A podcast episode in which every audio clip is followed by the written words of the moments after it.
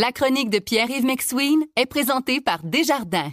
Quels que soient vos objectifs, nos conseillers sont là pour vous accompagner tout au long de votre parcours financier. C'est 23. Voici la chronique économique de Pierre-Yves McSween.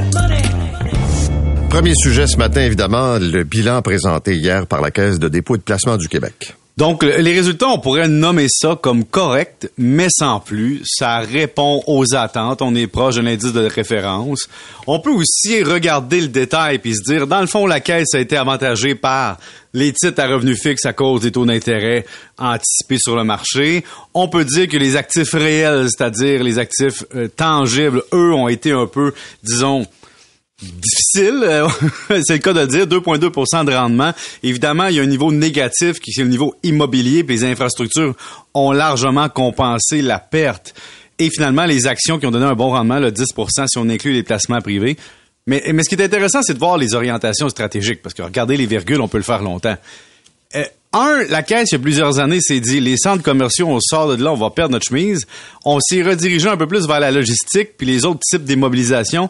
Évidemment, la COVID nous a fait mal avec les bureaux, à, les bureaux alloués, là, faut pas se mentir, on va voir ce qui se passe avec ça. Les infrastructures, évidemment, on se demande, est-ce qu'Hydro-Québec va devenir l'espèce de partenaire amical, sympathique et meilleur ami best body pour toujours de la caisse? Parce que si on veut investir des centaines de milliards, la caisse a justement les infrastructures et le droit légal maintenant de le faire.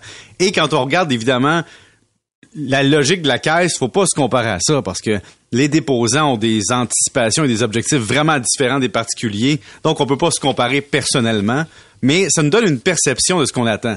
Puis, je vais te donner un exemple. La compagnie Nvidia, qui, a généré un rendement en un an de 282, 232% C'est sûr que ce type de titre-là influence grandement notre perception des marchés boursiers. Quand j'appelle les, planificateurs financiers, les conseillers en gestion de patrimoine et autres, ils me disent ce qui me choque vraiment, c'est que mon, client va avoir des, des portefeuilles d'actions, mais il comprend pas que l'indice est fortement influencé par quelques titres et ça lui donne, disons, une perception que son rendement va être supérieur à ce qu'il va avoir. Mais donc, c'est pour ça qu'il faut être quand même relativement logique dans ses attentes. Et au niveau des, euh, des placements privés, bon, ben là, évidemment, on va faire le suivi de ça avec euh, le président de, tu vas faire tantôt. Là. Mm-hmm. Mais en somme, ce sont des résultats corrects. Un peu comme quand ton enfant arrive avec un bulletin avec des notes entre 78 puis 82. Tu te dis, regarde, c'est dans la moyenne. T'as pas scoré, mais tu t'es pas planté. Il faut pas oublier que la caisse, il y a une question de ce que j'appelle de démarcation cut-off, c'est-à-dire qu'on lit à une date précise les résultats. Il y a des changements les mois d'après et les mois d'avant, évidemment. Vous écoutez la chronique économique avec Pierre-Yves McSween. Bon, beaucoup de questions de nos auditeurs. On est en pleine saison des impôts, on le sait, là, et tu sens à travers ces questions-là un peu d'anxiété fiscale et financière. Oui, mais surtout des problèmes vraiment plus terre à terre que combien de rendement fait la caisse dépôt. Puis je te donne le premier exemple.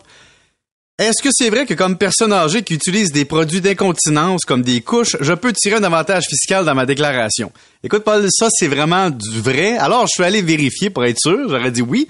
Mais effectivement, quand on s'en va dans le crédit d'impôt pour frais médicaux, alors c'est dans cette section qu'il faut aller, les couches et les sous-vêtements jetables pour des personnes qui ont une incontinence ou une maladie ou une invalidité ben ça fait partie des crédits, donc des frais médicaux que tu peux mettre. Puis tant qu'à être là, je t'en en voir quelques autres sympathiques du même genre. La perruque aussi, ça marche. Mais là, on parle pas de perruque pour sortir le samedi soir puis changer de personnalité. On parle d'une perruque sur ordonnance suite à une maladie des cheveux ou un accident ou autre. Ou un cancer. Ouais. Dentier, implant dentaire aussi, euh, des chaussures orthopédiques, des bottes, des aiguilles et des seringues, évidemment, c'est pas pour avoir du plaisir, mais pour avoir des traitements médicaux. Maintenant, le télétravail, ça, ça c'est la nouvelle affaire, Paul. C'est la, la nouvelle tendance des questions. J'en ai parlé souvent dans le passé, mais là, ça revient de dire, regarde, j'ai le droit d'être en télétravail par mon employeur, puis j'ai les lettres signées comme quoi je suis un salarié en télétravail.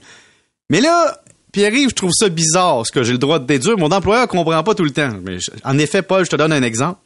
Mettons que tu es comptable, tu es salarié, puis ton employeur te dit tu peux travailler de chez vous. Ben, tu peux pas déduire la calculatrice. Non, ça, ils se disent, l'employeur va te le fournir si t'en as besoin, besoin d'une, fait que tu peux pas déduire. Mais tu peux déduire un carnet de notes manuscrit. Hein? T'as pas le droit de déduire, exemple, un plan de protection pour ton téléphone, mais tu peux déduire tes appels interurbains. T'as le droit de déduire ton forfait cellulaire si c'est raisonnable et que tu pondères bien la portion personnelle et pour fin d'affaires. Alors, là... OK, mais de- de- je voudrais revenir sur ces exemples-là. Oui. là. Quand on dit... Oui, mais tu sais, je comprends que, comme dit mon ami Ferrandez, euh, quand on a des règlements aussi pointus que ça, là, c'est qu'il y en a qui ont essayé d'en passer une coupe. Là. Oui. Mais, mais comment tu... Faut-tu que tu présentes les- tes appels faits pour le travail, voici les numéros, ça représente tant, le reste, c'est personnel? ou- Ben, il faut que tu pondères. Bon, Paul, on va se le dire, là, au niveau fiscal, puis je vais m'avancer. Disons que la déduction du forfait téléphonique de cellulaire, là, la pondération personnelle et professionnelle, si on te challenge, faut que tu, faut que tu le démontres. Mais disons, fais une étude raisonnable, évidemment. Qu'est-ce qui est pour fin d'affaires? Mon, mon collègue me texte pour me faire une joke. Est-ce que la joke est dans le contexte personnel ou professionnel? Il y a, a pas de limite. Hey, Même ouais. chose avec, les timbres, j'ai le droit de déduire, puis les trombones. Mais va pas déduire ta souris d'ordinateur. Tu peux déduire ton stylo, mais va pas déduire ton support pour ordinateur portatif avoir ta position ergonomique. Ah, tu peux déduire son- ton surligneur, mais va pas déduire ton tapis de souris. Donc, je comprends que les gens sont perdus, là. Faut que tu voir la liste, puis tu te poses pas la question si c'est logique ou non, mais si tu as le droit ou non, puis pourquoi. Tu sais, t'as pas le droit de déduire un microphone, parce qu'il se dit tout le temps, ces affaires-là, c'est ton employeur qui te le fournit. T'es un salarié, hein, t'es pas un travailleur autonome. Faut pas oublier, on parle de salarié à la maison. Et tu peux pas non plus déduire ton imprimante, ni tes haut-parleurs, ni ton fauteuil ou ta chaise. C'est- euh, c'est très drôle. Ni ta clé USB que t'achètes pour le travail, ni ta déchiqueteuse. Dans le fond, ton employeur veut pas que tu fasses promener des documents confidentiels, mais si te fournit pas la déchiqueteuse, ben toi, t'as pas le droit de la déduire. Donc, c'est important d'aller avec ces... Laisse-le voir ton employeur. Mais pourquoi c'est gosseux de même? Pourquoi c'est si pointu? Là, puis on parle pas de, je sais pas, là, de millions, là, je veux dire. Ben, la loi de l'impôt, Paul, c'est comme un work in progress. En 1972, là, c'était épais comme un petit livre que tu pouvais lire la fin de semaine pour te divertir. Aujourd'hui, on ajoute, puis on ajoute, puis on ajoute. C'est exactement comme la fonction publique. À un moment donné, il y a des règles qui existent encore ou des postes qui existent encore, tu te demandes pourquoi, mais c'est la même chose. Il y a eu des abus d'un bord ou de l'autre, on a tracé une ligne à une époque, mais tu sais, aujourd'hui, de dire que le crayon puis le papier manuscrit, tu peux le déduire parce que tu travailles. Mais dans le monde d'aujourd'hui, il n'y a plus beaucoup de notes qui se prennent. Mais la souris, par exemple, ça, t'as pas le droit. Mais moi, j'écris avec ma souris quand tu y penses. Donc, il y a des anachronismes technologiques d'une autre époque qui restent. Un crayon, tu peux, pas un clavier. Mais oui, t'es travailleur, ton employeur, c'est pas, oublie pas, là, t'es pas travailleur autonome. T'es un salarié à la maison. Donc, on pense que ton employeur te fournit le clavier et donc t'en as pas vraiment besoin. On est là-dedans. Écoute, de l'encre en poudre, t'as le droit. On te demande pas ce que tu fais avec l'encre en poudre, mais t'as le droit. Les dossiers aussi, tu sais, un dossier papier. Mais va pas déduire un contenant pour une armoire ou de rangement. Ni un coffre-fort. Ça se peut pas. Ah oui, c'est ça.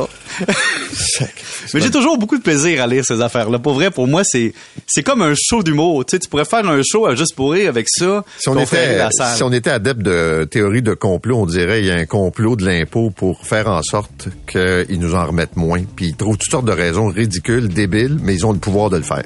Ouais, mais en même temps, faut tracer une ligne quelque part et quand la Ouais, ligne ouais. est tracée, elle est parfois indélébile.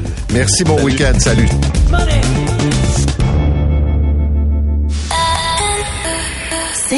23.